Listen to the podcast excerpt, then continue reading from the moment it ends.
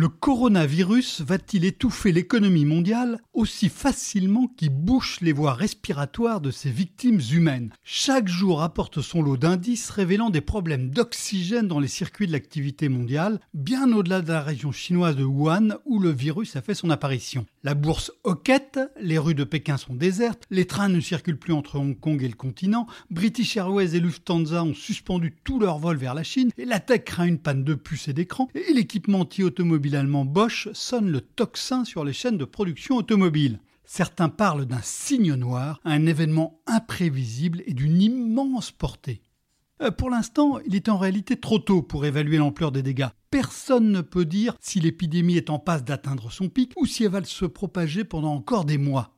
Le point de comparaison toutefois qui paraît le plus logique, c'est l'épidémie du SRAS en 2003. Elle aussi partie de Chine et elle avait amputé la croissance chinoise de quelques dixièmes de pourcentage sans effet détectable à l'échelle mondiale.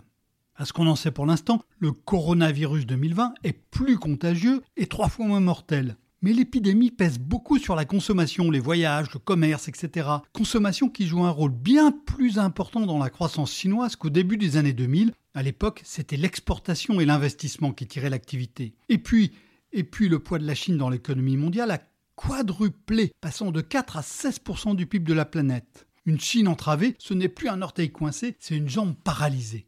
Cependant, le coronavirus ne semble pas assez puissant pour casser la croissance mondiale, sauf à révéler une vigueur insoupçonnée ou, ou, ou à muter. Mais il pourrait cependant changer l'économie en profondeur, car en bloquant une région très industrialisée, il va accélérer l'inflexion stratégique des grands groupes mondiaux sur leur géographie.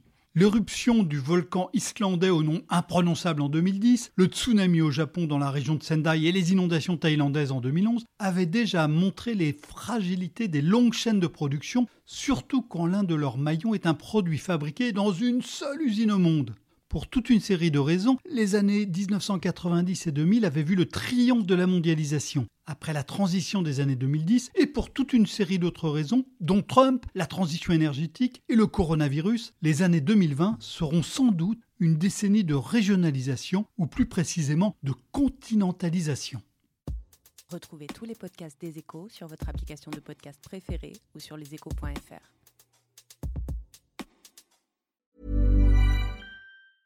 Planning for your next trip? Elevate your travel style with Quince. Quince has all the jet setting essentials you'll want for your next getaway, like European linen, premium luggage options, buttery soft Italian leather bags, and so much more. And is all priced at 50 to 80% less than similar brands. Plus, Quince only works with factories that use safe and ethical manufacturing practices. Pack your bags with high-quality essentials you'll be wearing for vacations to come with Quince. Go to quince.com slash pack for free shipping and 365-day returns.